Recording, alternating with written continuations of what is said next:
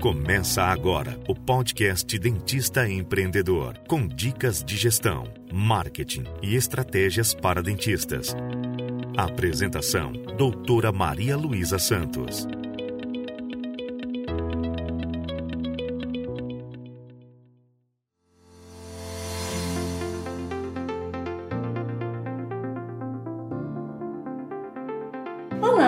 Eu sou Maria Luísa, criadora do blog Odonto Coach e do programa Meu Primeiro Consultório. Hoje eu quero conversar com você sobre por que você deve cobrar a consulta, a primeira consulta.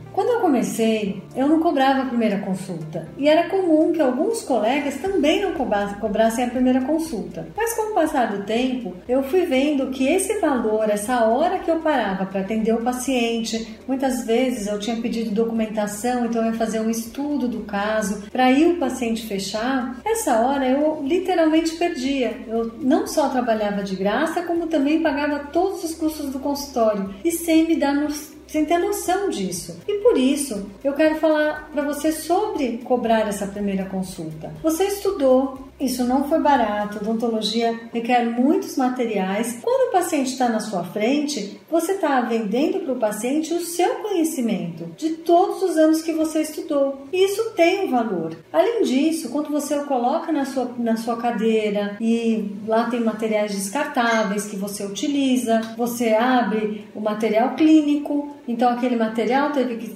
colocar, embalagem, teve que ser lavado, esterilizado, ter colocado etiqueta de esterilização. Tudo isso tem valor. Que se você não passar no valor de consulta para o seu paciente, você é quem paga. E se ele não estiver entendendo isso, o valor da consulta, que hoje já está mais comum os dentistas cobrarem a consulta, mas se você está começando, eu quero te explicar como você explica para o seu paciente que você precisa cobrar consulta. Você tem uma secretária, você tem custo por hora, se você tem um café na recepção, ele está consumindo. Se ele vai no toalete, ele consome papel, sabonete e assim por diante. Para recebê-lo, muitas vezes na recepção você tem uma TV que tem uma assinatura da NET. Então não tem como você não cobrar a primeira consulta. Você acaba tendo que assumir esse custo. E se o paciente não fecha, realmente você não consegue nem diluir esse custo no tratamento dele. Então, o conselho que eu dou para você é cobrar sim, valorizar o seu trabalho. O dentista precisa valorizar o trabalho, porque a gente estuda muito, a gente se dedica muito tempo, é mais do que justo que nós cobremos a consulta pelo tempo que nós estamos ali nos dedicando a explicar ao paciente o plano de tratamento dele, é,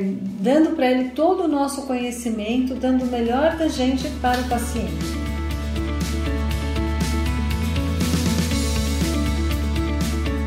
Se você gostou, inscreva-se no meu canal para você receber os próximos vídeos. Clique gostei, compartilhe com amigos que possam ajudá-los, que possa fazer diferença para eles também no dia a dia aqui. Eu fico esperando você aqui. Um beijo grande, fiquem com Deus e até lá!